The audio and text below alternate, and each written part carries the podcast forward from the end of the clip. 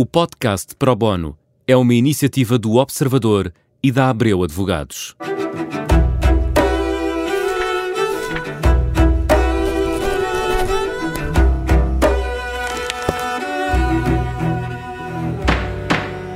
Bem-vindos a mais um Pro Bono, um programa em que uh, procuramos responder a dúvidas jurídicas e hoje vamos falar sobre marcas uh, e patentes. Vamos falar sobre como uma empresa pode criar e registrar o seu logo e proteger-se uh, de eventuais cópias. António Andrade, vamos falar então de marcas e de patentes e vamos começar por fazer a diferença entre as duas, porque não é a mesma coisa. Não é. Olá, boa tarde. Antes de mais, não é a mesma coisa. As marcas protegem basicamente um sinal uh, distintivo que pode ser composto por uh, palavras, desenhos, cores e, portanto, distingue basicamente os produtos e ou serviços de uma empresa de outras empresas. Essa é a função da marca. Relativamente às patentes, é completamente diferente, porque uma patente de invenção é uma solução técnica para um problema técnico e existem patentes em diversos setores, como as patentes farmacêuticas, as patentes mecânicas, mas de facto uh, o escopo de proteção não é um sinal distintivo, é uma solução técnica para um problema técnico. E essa solução técnica tem que ter novidade, tem que ser nova, tem que implicar atividade inventiva, que é um conceito assim um pouco mais complexo e eu não vou aqui desenvolver o tema porque é bastante jurídico, mas basicamente é de que a solução técnica encontrada não era óbvia ou evidente para os peritos na especialidade e depois tem que ter aplicabilidade industrial. Portanto, por aqui se vêem as diferenças. Hum. Agora vamos a um caso concreto. Eu acabei de criar uma empresa e preciso de ter uma marca e preciso ter um logo e o que é que eu tenho que fazer?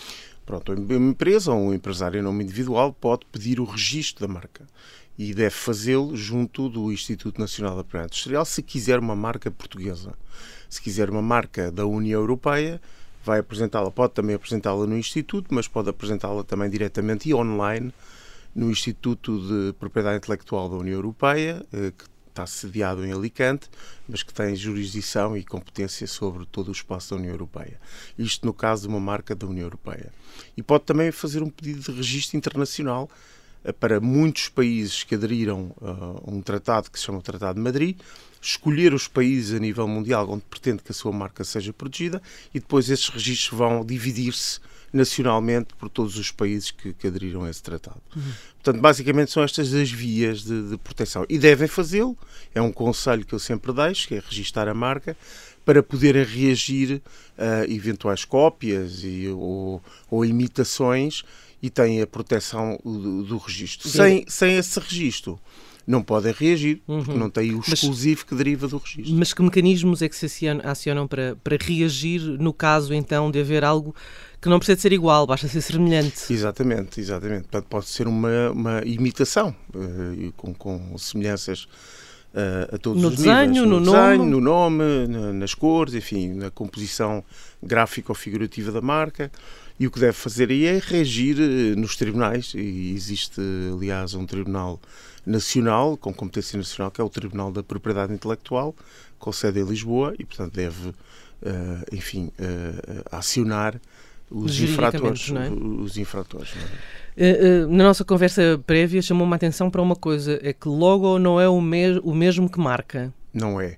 E na linguagem corrente, e nós ouvimos isto muitas vezes diariamente, as pessoas falam do logo, querendo referir-se à marca, eh, porque o logo corresponde a uma outra categoria jurídica de direitos de propriedade industrial, que é o logótipo ou logotipo, que assinala eh, um estabelecimento comercial marcado com um sinal distintivo. Uh, enquanto que a marca uh, assinala produtos e ou serviços, independentemente do estabelecimento comercial. Portanto, é um, é um sinal de, de, comércio que não tem a ver diretamente com o, com o logo, com o logotipo ou logotipo. No, no, caso de uma empresa ter uh, um. Vamos pegar num caso que foi conhecido, ficou conhecido recentemente, porque uh, uh, a Rússia deixou de ter o McDonald's em funcionamento, foi mais uma das empresas que saiu da Rússia em protesto por causa da invasão na Ucrânia e surgiu uma outra marca que vende o mesmo tipo de produtos e que curiosamente tem um logo, pasme-se, parecido com uma marca de Matozinhos. Uh, há alguma coisa aqui a fazer? Vamos partir do princípio que a marca uh, de Matozinhos também vende na Rússia. Não, quer dizer, não sabemos, em princípio não, mas o que é que haveria a fazer para esta marca de Matozinhos, que vende uma coisa completamente diferente, mas lá está, o, o, o logo é semelhante. Nem o nome é semelhante, mas o logo é semelhante. Uhum. Há aqui duas realidades prévias que nós temos que considerar. A marca vale nos territórios onde está protegida uh, e vale para os serviços e ou produtos que uh, são uh, assinalados pela marca. Ora, se essa empresa de Matosinhos tem uma marca registada na Rússia, pode reagir quando a infração ocorra no, no território russo. Se não tiver, não pode.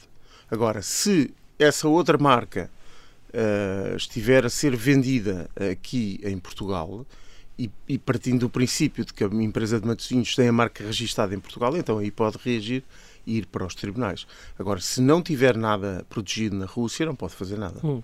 Esta questão de ser semelhante, ser parecido, quem, quem é que define se aquele logo é mesmo parecido com o outro ou não é? Porque isto são detalhes pequenos. Aqui era um, um, uma linha que era arredondada e não era bicuda. Eh, quer dizer, as, as, as semelhanças são evidentes, mas isto já é um, uma decisão que não é só não é eminentemente jurídica, é uma decisão de apreciação.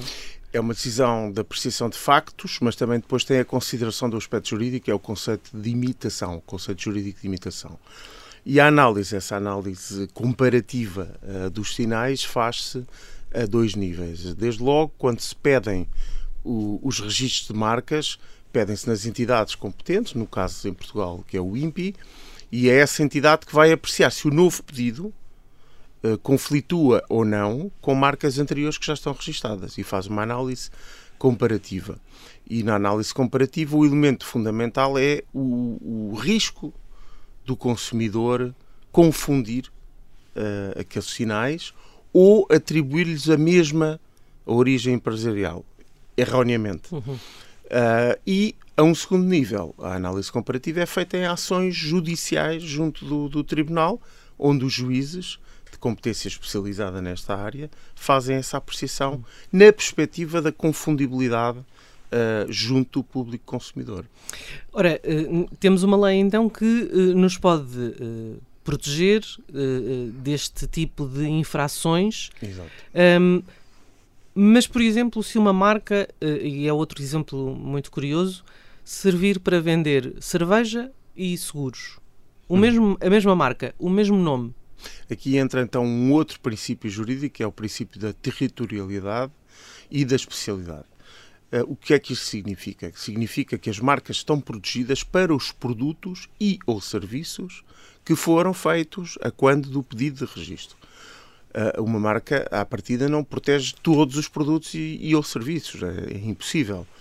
Uh, portanto, quando se faz a comparação entre Sagres para seguros e Sagres para bebidas alcoólicas, neste cerveja, que é uma marca conhecida, uma vez que a marca Sagres para cerveja não está não está protegida para seguros, aí não há hipótese de confundibilidade e, portanto, são sinais que vivem e coexistem uh, pacificamente no mercado.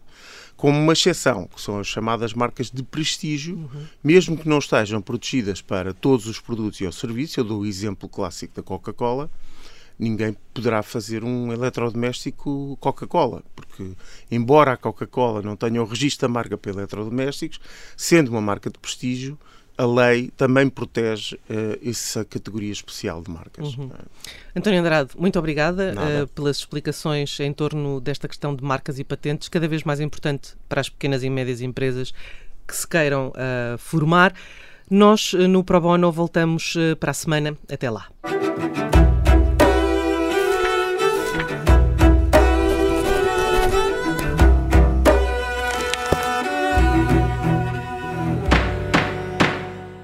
O podcast Pro Bono é uma iniciativa do Observador e da Abreu Advogados.